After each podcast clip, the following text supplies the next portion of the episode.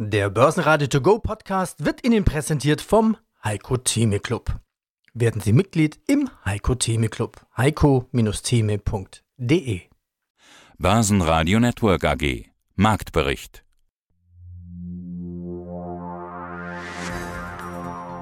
Es gibt einen Thanksgiving DAX. Naja, ich will es nicht übertreiben, aber er bleibt über 14.500 Punkten. An der Wall Street ist heute dicht. Es ist einer der höchsten Feiertage in den USA. Der DAX ging am Donnerstag plus 0,8% höher mit 14.540 Punkten in den Feierabend. Der Eurostox schloss plus 0,5% höher bei 3.965 Punkten. Aus dem Börsenradiostudio meldet sich heute Peter Heinrich. Die Anleger sind zufrieden. Ja, es kommt eine Rezession, aber es gibt keine Untergangsstimmung mehr. So kann man das IFO-Institut zusammenfassen mit ihrer Umfrage bei den Wirtschaftsbossen. Niedrige Umsätze, sinkende Volatilität und immer weiter steigende Kurse im DAX. Die aktuelle Rallye dürfte für viele Anleger die überraschendste seit langem sein. 2700 Punkte hat der DAX seit seinem Jahrestief Anfang Oktober ohne größere Korrekturen zurückgelegt. So CMC. Heute ist ein ATX-Tag. Wir haben gleich drei ATX-Werte im Interview. Man könnte fast sagen, es ist auch ein ATX-Immobilientag.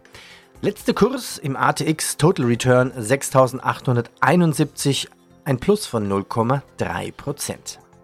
Mein Name ist Thomas Winkel, ich bin der CEO der UBM Development, einem der größten Holzbauentwickler in Europa. Wir haben den Höhepunkt des perfekten Sturms noch nicht gesehen. Das hatten Sie im letzten Interview mit meinem Kollegen Peter Heinrich gesagt. Gemeint ist die Lage am Immobilienmarkt. Der Markt, der in den letzten Jahren sowas wie der unverwüstliche Fels in der Brandung war eigentlich ein No-Brainer. Jetzt steigen die Zinsen, es fehlen Fachkräfte, Baumaterialien, alles kostet viel, viel mehr. Und das alles trifft die Branche, vor allen Dingen die Entwickler und dazu gehören auch Sie. Herr Winkler, wie weit ist dieser perfekte Sturm denn schon gezogen? Ich lese in der aktuellen Pressemeldung jetzt den Satz, der Investmentmarkt befindet sich weiterhin in einer Schockstarre. Also ist der Höhepunkt inzwischen erreicht oder noch nicht? Also ich glaube nicht, dass der Höhepunkt bereits erreicht ist, aber wir befinden uns mitten in dem Sturm. Wir haben eigentlich erwartet, dass er etwas langsamer auf uns zukommt, aber wir befinden uns mittendrin. Ich brauche die Beispiele an der deutschen Börse ja nicht nennen von Unternehmen, die jetzt von ihren Anleihegläubigern gerettet werden müssen oder die im Börsenwert über 90 Prozent verloren haben. Und das ist erst die Spitze des Eisbergs. Ich werde auch oft gefragt, ob man das nicht ein bisschen freundlicher ausdrücken könnte. Ich habe gesagt, ich hätte auch sagen können, dass die Branche in eine existenzielle Krise geschlittert ist. Und dazu stehe ich auch. Ich glaube, dass es zu einem Jahr der Wahrheit in 2023 kommen wird. Ja, wenn wir schon bei den großen Begriffen sind, im heutigen Q3-Bericht sprechen Sie auch von einer Zeitenwende. Ein Begriff, den wir in diesem Jahr ja schon an der einen oder anderen Stelle gehört haben. Zeitenwende bedeutet ja auch, dass sich was nachhaltig verändert. Also, dass es nicht nur eine Momentaufnahme ist, sondern vermutlich erstmal so bleibt. Was für eine Zeitenwende sehen Sie? Also, die Zeitenwende bezieht sich auf die Zinswende. Also wir haben jetzt, muss ich sagen, alle eigentlich, weil auch ich bin nicht länger als 40 Jahre im Job und bin wahrscheinlich der Älteste unter Ihren Zuhörern, 40 Jahre sinkende Zinsen gesehen. Und damit ist auch klar, welche Richtung die Zinsen jetzt einnehmen können und wie lange sich das ziehen kann. Da gibt es unterschiedliche Szenarien, aber wir stehen an einer Zinswende, die nachhaltig ist. Ich kann jetzt nicht sagen, ob sie 40 Jahre jetzt nach oben gehen. Und das geht natürlich auch nicht in einem Zug nach oben. Aber das Zinsniveau, das wir jetzt sehen, wird wahrscheinlich noch weiter steigen und dann nicht auf das Prä-Corona-Niveau zurückkommen.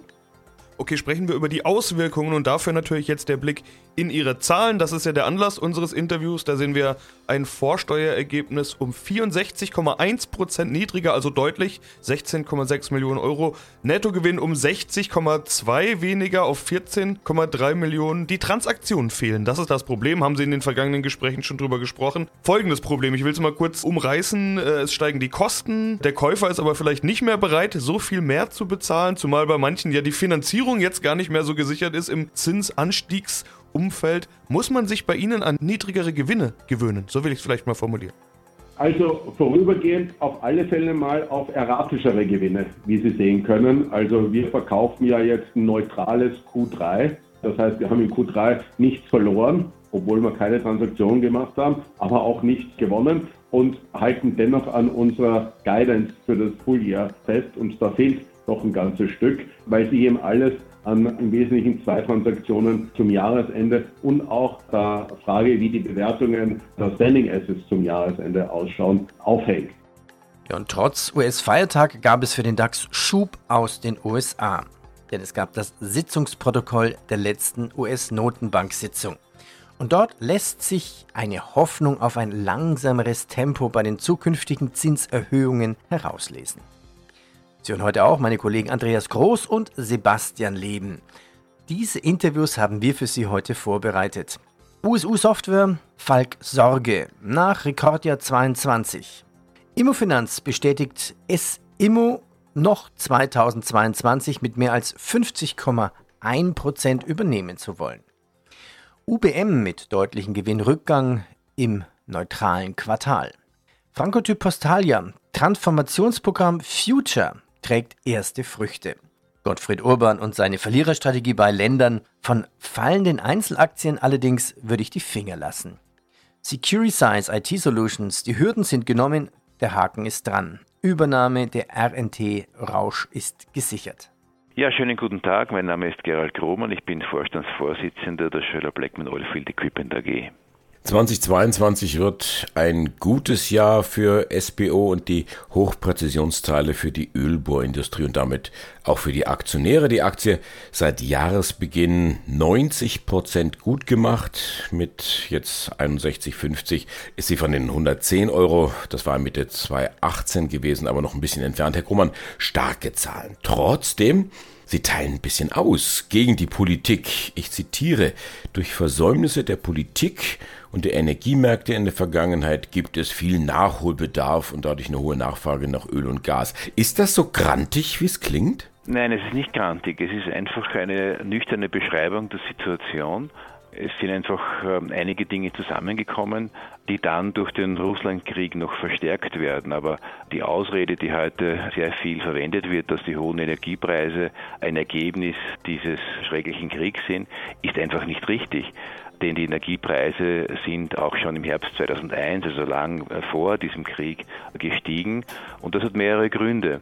Ein Grund ist, dass seit 2015 zu wenig in die Öl- und Gasexploration investiert wurde.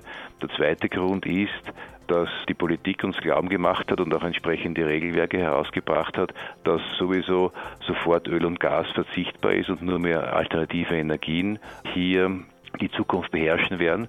Die sind wichtig, logischerweise, aber es ist einfach so, dass es realitätsfern ist und dass äh, hier die Menge an Wind- und äh, Sonnenenergie einfach nicht ausreicht, um den Energiebedarf Europas abzudecken, dass man sehr wohl noch sehr lange Öl und Gas benötigt. Das ist die eine Geschichte. Die zweite Geschichte ist, dass leider auch in Europa, weltweit sowieso nicht, der Ausstieg aus Kohle nicht gelungen ist. Gas wäre ein perfektes Mittel, um hier die CO2 aus, den CO2-Ausstoß global zu verringern, weil Gas nur ein Drittel äh, CO2 pro Energieeinheit produziert äh, gegenüber Kohle. Und drittens hat sich auch die Politik mit diversen Projekten abhängig gemacht zum Russlandgas und dafür bezahlen wir heute alle die Rechnung. Gottfried Urban, Geschäftsführer der Urban und Kollegen Vermögensmanagement. Es geht ja Richtung Jahresende. Da könnten wir schon ein oder die andere Statistik schon mal anschauen. Wie lief das Jahr 2022? Sie sagt mir vorhin, wir hatten vorhin kurz telefoniert, Sie haben da eine Länderstatistik. Das finde ich spannend, das würde ich gerne aufgreifen.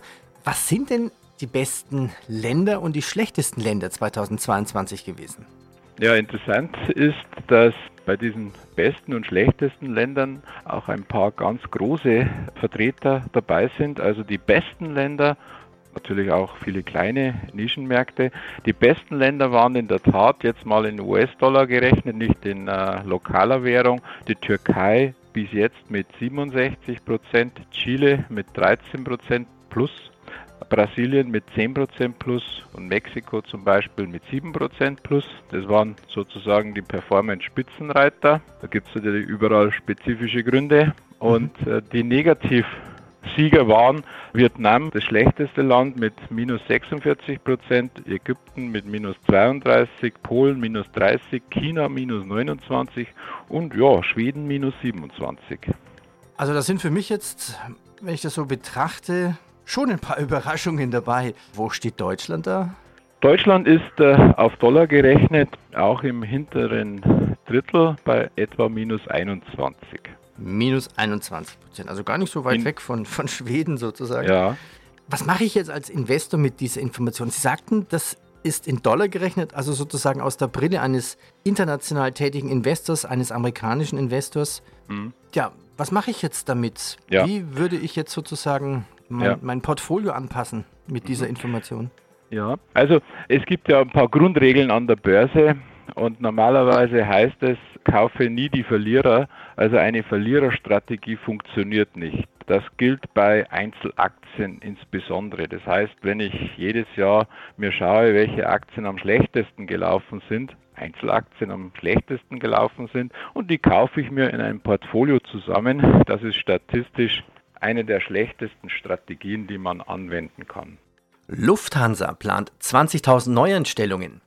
Der Flugbetrieb am BER musste wegen Klimaaktivisten eingestellt werden. Denn Klimaaktivisten durchschnitten den Zaun und betreten das BER-Rollfeld. Ja, hallo, ich bin Christian Jakob, ich bin Vorstand der Securize IT Solutions AG.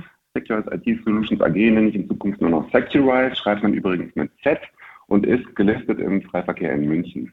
Also Barkapitalerhöhung, Sachkapitalerhöhung, liquide Mittel plus äh, Schulden, die aber auch schon gesichert sind. Sie haben es gerade gesagt. Die Unikredit ist übrigens die Bank, die das zugesichert hat, haben Sie ja publik gemacht, kann man glaube ich ruhig sagen an der Stelle. Ja. Ähm, ist ein ordentlicher Schritt, das alles zusammen.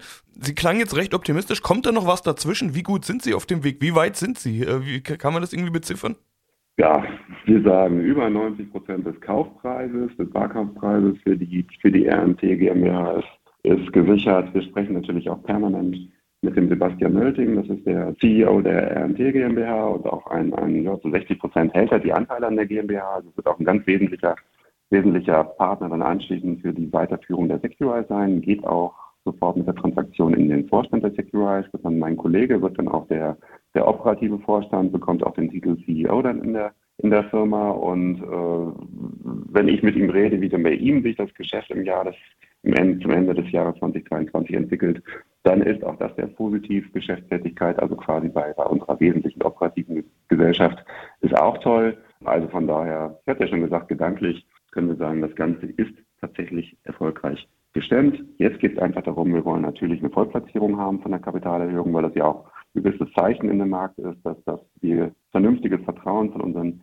Investoren genießen und um so ein bisschen noch ein Kissen aufzubauen für, für das, was wir in Zukunft dann erreichen wollen. Weil es ist jetzt nicht so, dass wir sagen, wir haben jetzt mit sehr viel Arbeit und unter großen Zeitdruck hier eine Transaktion zusammengeschustert, die, die wertschaffend ist für die Aktionäre und die setzen wir jetzt um und dann fangen wir an, uns auszuruhen mal eine Zeit lang. Das ist überhaupt nicht der Fall, sondern wir wollen natürlich von Januar 2023 an dann gemeinsam RNT und auch unsere bisherige Portfoliogesellschaft, die DISO AG. Und dann haben wir ja noch eine, eine kleine Beteiligung in Rodenheim mit der FutureTech, die auch in dem Cyber Security und Cloud-Bereich tätig ist. Wir wollen natürlich alle zusammen hier voll weiterarbeiten, wollen die Dynamik, die sich entwickelt hat jetzt in der Zusammenarbeit, wollen die nutzen und wollen weiterhin spannende Geschichten auch unseren äh, Aktionären erzählen können ab Anfang 2023. Aber wenn wir auf die jetzige Transaktion schauen, dann fühlen wir uns da sehr sicher, dass die erfolgreich abgeschlossen werden kann. Am Donnerstag waren Immobilienaktien gefragt. LEG Immobilien legte um 6,8 Prozent zu, nach einer Erhöhung auf Overweight durch Morgan Stanley. Für Vonovia ging es um fast 6 Prozent nach oben und Patricia plus 4,7 Prozent. Mein Name ist Carsten Lind und äh, ich bin der CEO bei Franco Postalia. Herr Lind, Sie sind die Experten für die Lösungen, die das Büroleben, das Arbeitsleben einfacher und effizienter machen. Das ist Ihr Claim. Und das Geschäft läuft. Umsatz und Gewinn gesteigert. Nach drei Quartalen Umsatz, Konzernumsatz stieg um 27 Prozent auf fast 189 Millionen.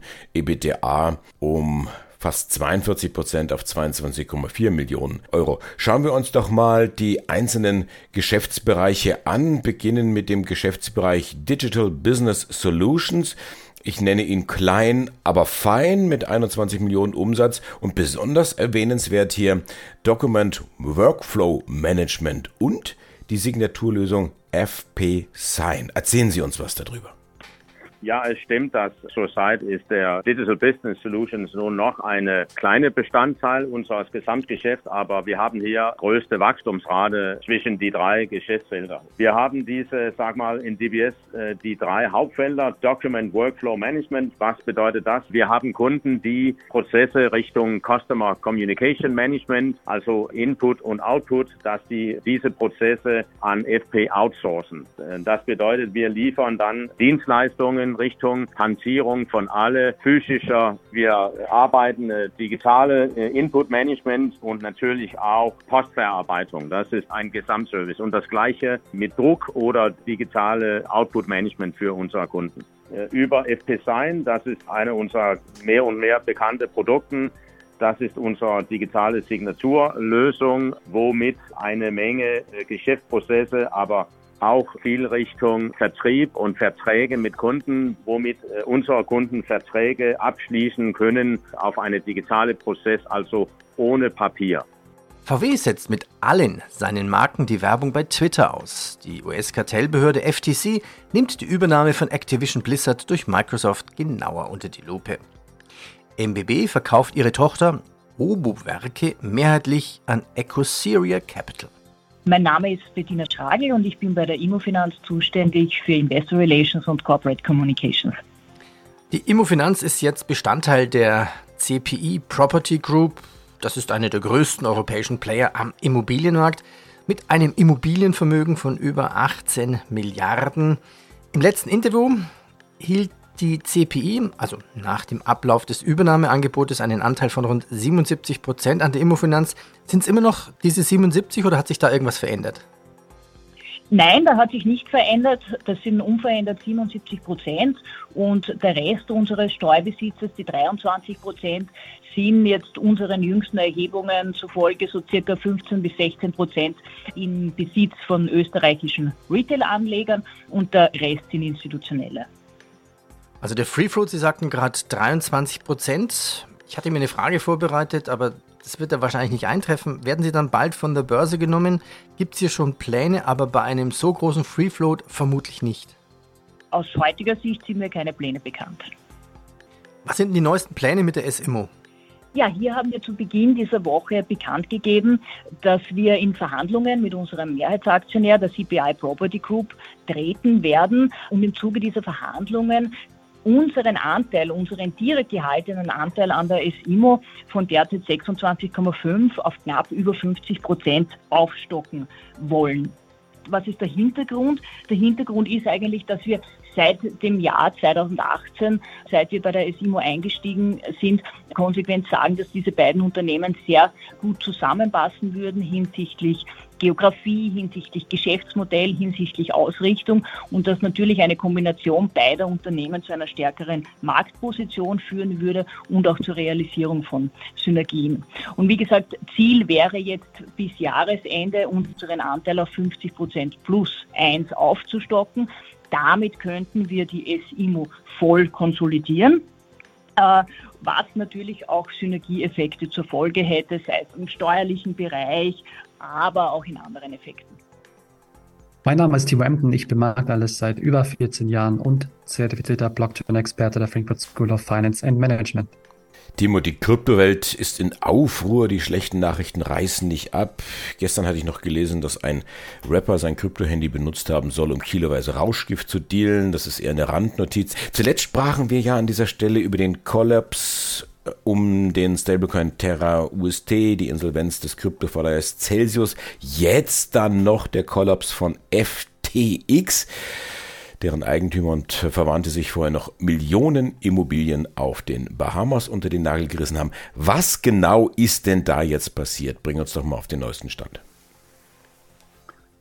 Ja, letztendlich ähm, war die Konstellation wirklich spitz auf Knopf rund um FTX. Also ähm, Kundengelder wurden im großen Stil abgezogen, was dann eben ja die Märkte, also FTX erstmal, aber dann auch die Märkte erschüttert hat. Also so eine, eine Art Vertrauenskrise kann man ja dann schon sagen, wurde hier initiiert, mal wieder in Kryptobörsen. Und daraufhin haben natürlich dann auch ja die ganzen Kryptowerte, insbesondere Bitcoin, aber auch Ethereum, weitere Assets aus den hinteren Reihen, zweiten, dritten Reihen dann verstärkt eben an Wert verloren. Zuerst ging es dann deutlich unter die 1 Billion Dollar Grenze, zwischenzeitlich dann runter auf 800 Milliarden Dollar. Also zum Vergleich im November 2021, also vor exakt einem Jahr, standen wir ja zwischenzeitlich bei fast 3 Billionen US-Dollar. Und letztendlich stellen sich natürlich auch eine ganze Menge Fragen rund um eine Regulierung, eine forcierte Regulierung, die möglicherweise kommen wird. Viele Regulierungsbehörden rund um den Globus haben sich eben dafür schon stark gemacht, ausgesprochen. Also, dass hier die berüchtigten Daumenschrauben wieder festgezogen werden. Und Stand heute, ja, verweilen Bitcoin und Co. so ein bisschen ja, man kann sagen, in einer Liegematte nicht wirklich. Also es ist eine Hängepartie. Es geht immer mal wieder rauf und runter, aber so wirklich, ja, der große Finale, möglicherweise finale Abverkauf, der will nicht kommen, kommt vielleicht auch nicht. Insofern interessieren sich Anleger Stand heute schon wieder für die US-Geldpolitik. Mhm. Ich mache jetzt mal die finanztechnische Bildzeitung. Steht die Branche vor dem Todesstoß? Auf gar keinen Fall. Meiner Meinung nach ich glaube, dass die aktuelle Konstellation eher daran erinnert, dass man zumindest schwarze Schafe aussortiert, die nach Hause schickt. Die können natürlich wiederkommen. Es wird aber sehr, sehr schwer, wenn hier nachgeholfen wird in puncto Regulierung.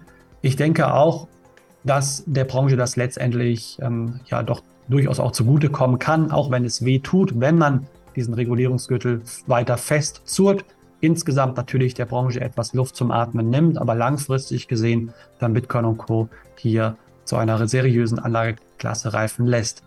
Alle Abgesänge auf Bitcoin und Co. bleiben für mich unterm Strich deutlich nicht nur verfrüht, sondern fehl am Platz. Hier nochmal der Tipp.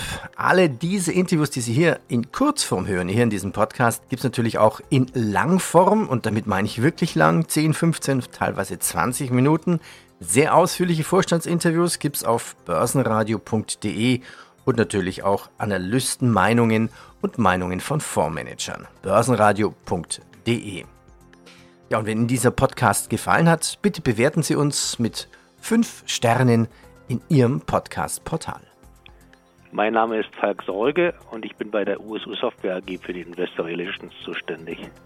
Gartner da gibt es noch eine Auszeichnung. Die haben festgestellt, haben nachgezählt, dass äh, USU einer der fünf meistgenutzten SAM-Anbieter für SAP und SASS Lizenzmanagement ist. Ich habe mich jetzt mal reingefuchst in ihren Software-Sprech da.